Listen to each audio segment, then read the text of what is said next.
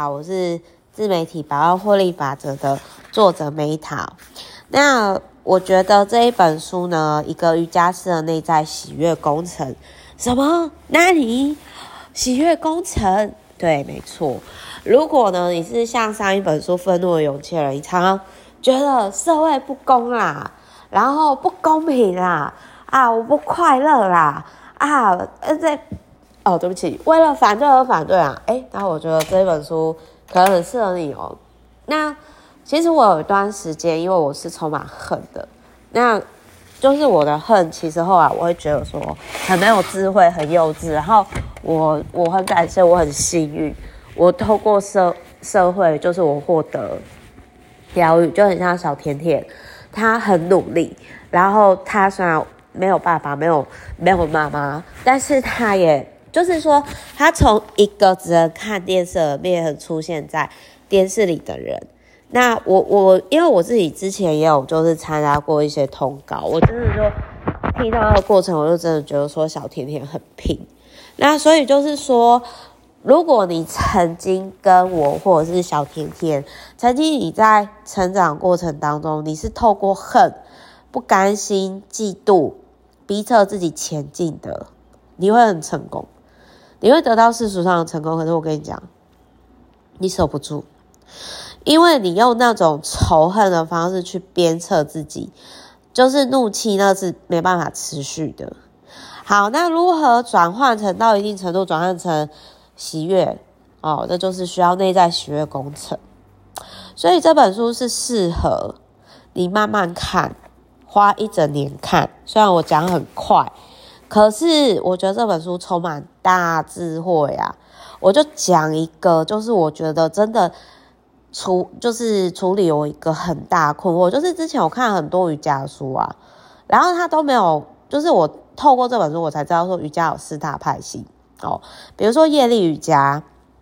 好，你可以看那个萨古鲁的业力的那一本，另外一本。那业力瑜伽就是很重视食物体来达到终结合一。那我觉得像医疗灵媒什么，就是说吃的很健康什么什么那些的阿育吠陀，我觉得应该是这一派瑜伽。应该，如果我讲错，欢迎跟我讲。然后再行动瑜伽，哦，就是透过自力，呃，就是说，呃。这个行动瑜伽，我觉得应该是就是很重视体位吧，像哈达瑜伽那一种吧。然后智力智慧瑜伽呢，就是呃用情感来达成终止本质，叫叫奉爱瑜伽。然后最后用能量来达到无上体验是克里亚瑜伽。那如果这四个瑜伽是，就是说。业力瑜伽、行动瑜伽、智慧瑜伽跟克里亚瑜伽这四个瑜伽各代表一个瑜伽术士哦，他们在身体散步。这四个人通常不会聚在一起，因为就是很像文人相亲嘛。啊，瑜伽士也会彼此相亲嘛。那比如说呢，像那个智力瑜伽，就是有智慧的人通常会觉得别人是笨蛋哦。这个我也深刻反省，就像我以前呢，就是拿全校前三名啊，全班第一名，我就觉得说。你说有什么难的啊？我要看一看就好啦，干嘛念书啊？好，对不起，我真的以前欠揍，直到我遇到比我更厉害的人，我就觉得说，天哪，我以前好过分哦。然后奉爱瑜伽呢，是就很像教会一样，就是你就说啊，我把一切交给神，我们来祈祷啊，哦，我们敬拜神。那所以。风爱瑜伽就会觉得说，啊，你做一些扭来扭去啊，精神分裂的哲学荒谬哦。然后业力瑜伽呢，则是行动派的人。呃，我我以前我一直以来都是比较偏业力瑜伽类型，就是行动派，就是我觉得说你东西你不做哦，或者是你不过无间的生活，而你就是怠惰懒散、自我中立嘛。然后克里亚瑜伽呢，则是高高在上。就是我以前应该是偏业力瑜伽跟克里亚瑜伽，就是说，然后你不知道这一切就是能量嘛？然后我这边延伸阅读，你可以看关于能量那本书。然后有一天，森林突然大雨，这四个在森林不同的地方散步的人开始找避风雨。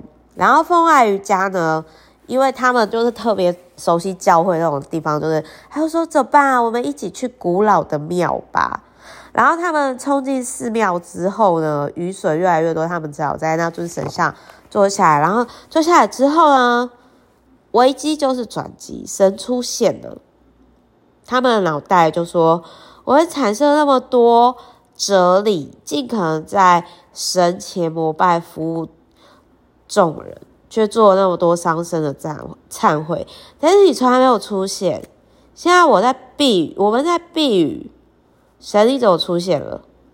神就说：“因为你们四个笨蛋终于在一起啦。”然后，所以呢，瑜伽就是把这个四个笨蛋聚集在一起，结合身体、头脑、情感跟能量。有没有一句话就解惑？那以前呢，比较偏智慧瑜伽、业力瑜伽跟克里亚瑜伽的时候，我那时候常常觉得说。我的身体跟不上我脑思绪的速度，而我的情绪化，就是那时候充满恨嘛，会跟我想要传递正能量相抵触。所以瑜伽它算是有比较 balance 我这一块。所以如果你不知道瑜伽是什么，我觉得就是这这个讲得很传神，那它只是其中一页哦。所以各位就会知道说。其实我觉得这本书它很多地方你会豁然开朗，甚至你就会有一种哦，对耶，好，所以这一本书我很推荐买来看一整年，然后也祝福看到大家越来越喜悦，就是并不是说我们不会遇到不好的事情哦，那个跟秘密不一样，就是而是你遇到的时候你就随遇而安，比如说。就很像说，我因为男友车子抛锚，可是我意外把我这个月呃差的运就是不到运动部那个次数补起来，就很像那四个瑜伽，他们差点被水淹死，他们坐在神旁边，然后神就出现了，奇迹就出现了，危机就是转机，而瑜伽就是要告诉你这件事，瑜伽是结合身体、头脑、情感跟能量的科学。祝福各位拥有这喜悦的工程，爱你们，好，拜。